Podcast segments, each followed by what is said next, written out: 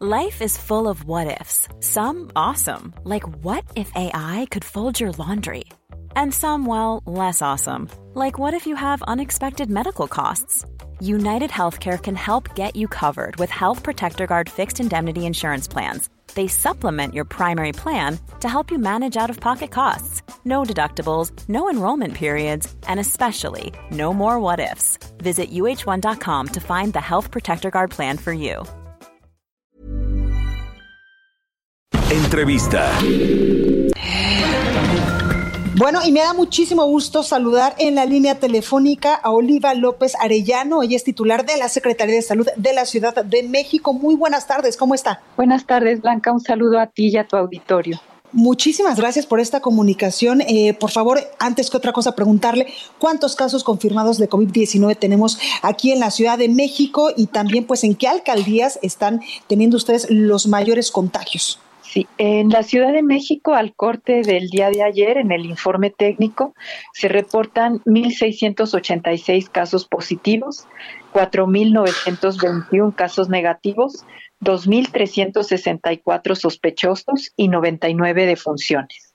Entonces, estos son los datos de ayer eh, con eh, la información técnica que se eh, analiza a las 7 de la noche. Las alcaldías que tienen más casos, hay que decir que todas las alcaldías tienen casos y tienen defunciones. Eh, las alcaldías que tienen más casos son las que tienen más población. Claro. Zapalapa y Gustavo Amadero. Pero esto cambia muy rápido porque, como ustedes saben, la dinámica de, de movilidad en la Ciudad de México y en la zona metropolitana de la Ciudad de México es tiene una movilidad intensa, aun cuando se ha reducido en los últimos, las últimas semanas. Entonces, eh, cambia muy rápido la, el número de casos y el número de contagiados. Claro. Oliva, las medidas eh, implementadas por el gobierno capitalino, por la Secretaría de Salud eh, de la capital del país para evitar a toda costa pues la propagación de este virus que en estos momentos pues, nos tiene en alerta al mundo y por supuesto también al territorio nacional. Claro, las medidas, como ustedes saben, se han venido implementando ya desde hace varias semanas y son en dos, son dos componentes de esta gran estrategia para enfrentar la epidemia.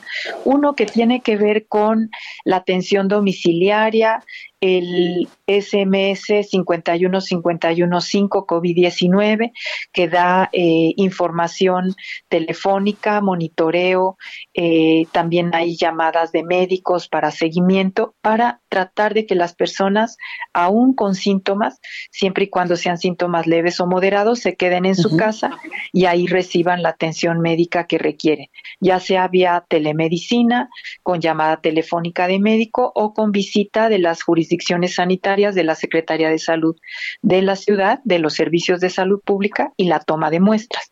Esta es una gran estrategia para disminuir eh, la salida de estas personas y que saturen, evitar que se saturen las unidades de salud. Otra gran estrategia tiene que ver con la reconversión de hospitales y la expansión de camas hospitalarias para estar eh, listos para el momento más álgido de la, de la curva epidémica, el momento donde tengamos el pico más alto de la, de la curva epidémica que demanda mucha atención para los casos graves, tener suficientes camas hospitalarias para su atención pero en el centro de todo esto lo que está es el llamado a la población de quédense en casa, salven vidas. ¿Por qué? Porque la única manera de en una ciudad como esta, en una zona metropolitana como la que tenemos, viva, eh, movilizada, eh, con mucha, eh, una dinámica de población muy intensa y además con una enorme concentración de personas, la única manera que tenemos, la mejor manera que tenemos de disminuir la curva epidémica y aplanarla es quedándose en casa. Y desde luego todas las medidas de higiene, la sanitización de los espacios, la higiene personal, el lavado de manos, el estornudo de etiqueta, todos estos elementos que ya hemos señalado eh, muchas veces. ¿sí? Entonces, esas serían las...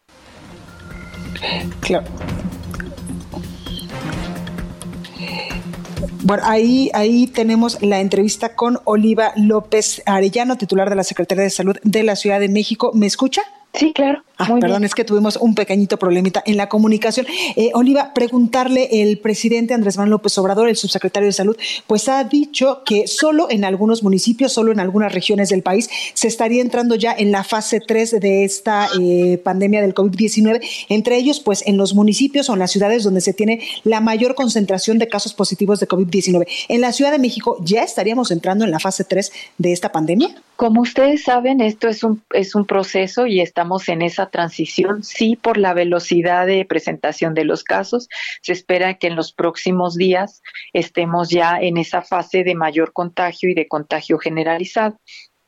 Entonces, previendo esa situación, es que se ha insistido en el quedes en casa, protejamos a nuestra familia, a nuestros seres queridos, a nuestros adultos mayores y en especial protejamos también a nuestra comunidad y evitemos contagiarnos. Entonces, es la zona metropolitana de la Ciudad de México y otras zonas metropolitanas del país que tienen este mayor velocidad de contagio y es donde va a aparecer primero el número eh, mayor de casos y donde vamos a entrar seguramente más rápido que otras entidades a la fase 3.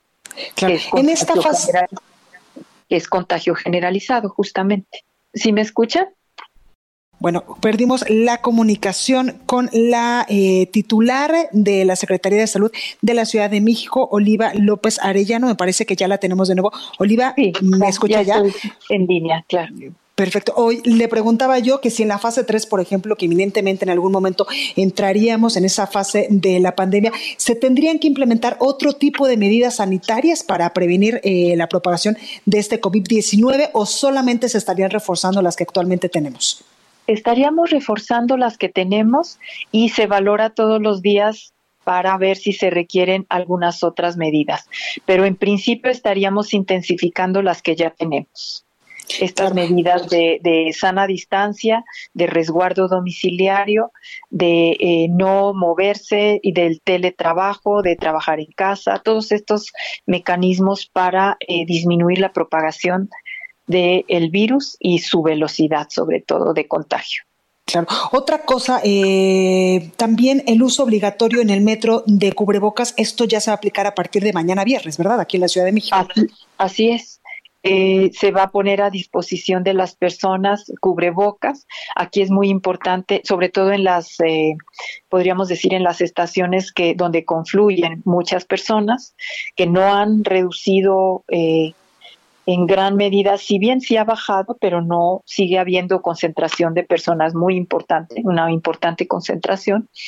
Eh, aquí se va a poner cubrebocas a disponibilidad de las personas para que lo puedan usar, para que eh, lo puedan tener durante este trayecto que es difícil tener la sana distancia. Y algo muy importante es la recomendación de su uso correcto no debe manipularse eh, de la zona frontal, debe manipularse de la zona donde están las ligas eh, o los cordones que se atan a la cabeza o detrás de las, de las orejas.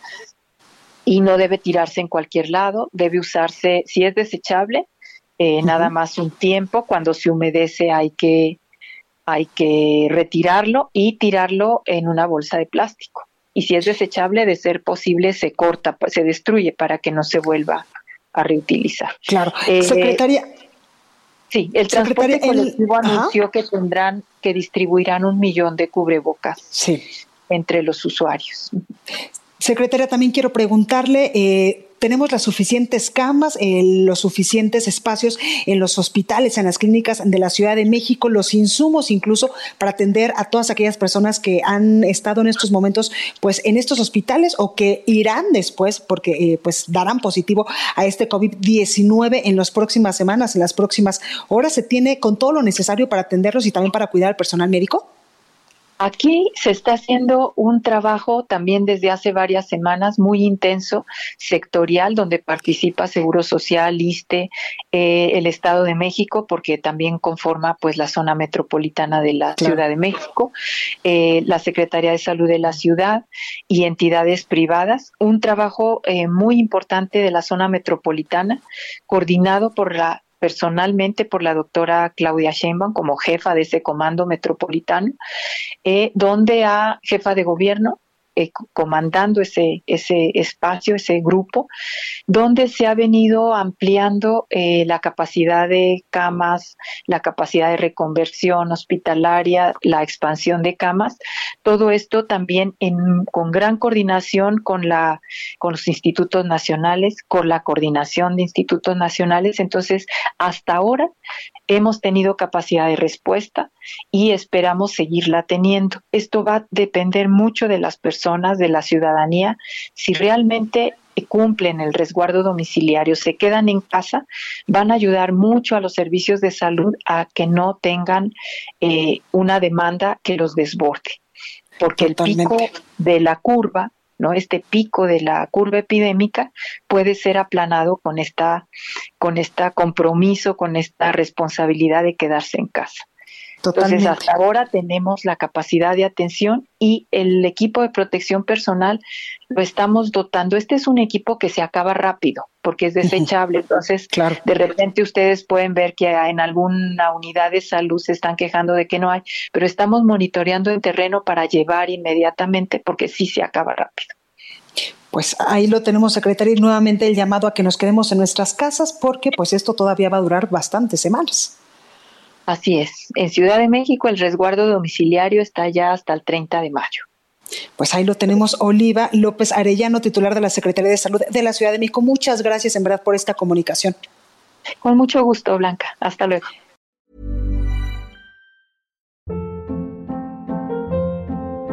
Hold up. What was that? Boring. No flavor. That was as bad as those leftovers you ate all week. Kiki Palmer here, and it's time to say hello to something fresh and guilt-free. Hello Fresh. Jazz up dinner with pecan-crusted chicken or garlic butter shrimp scampi. Now that's music to my mouth. Hello Fresh. Let's get this dinner party started. Discover all the delicious possibilities at hellofresh.com.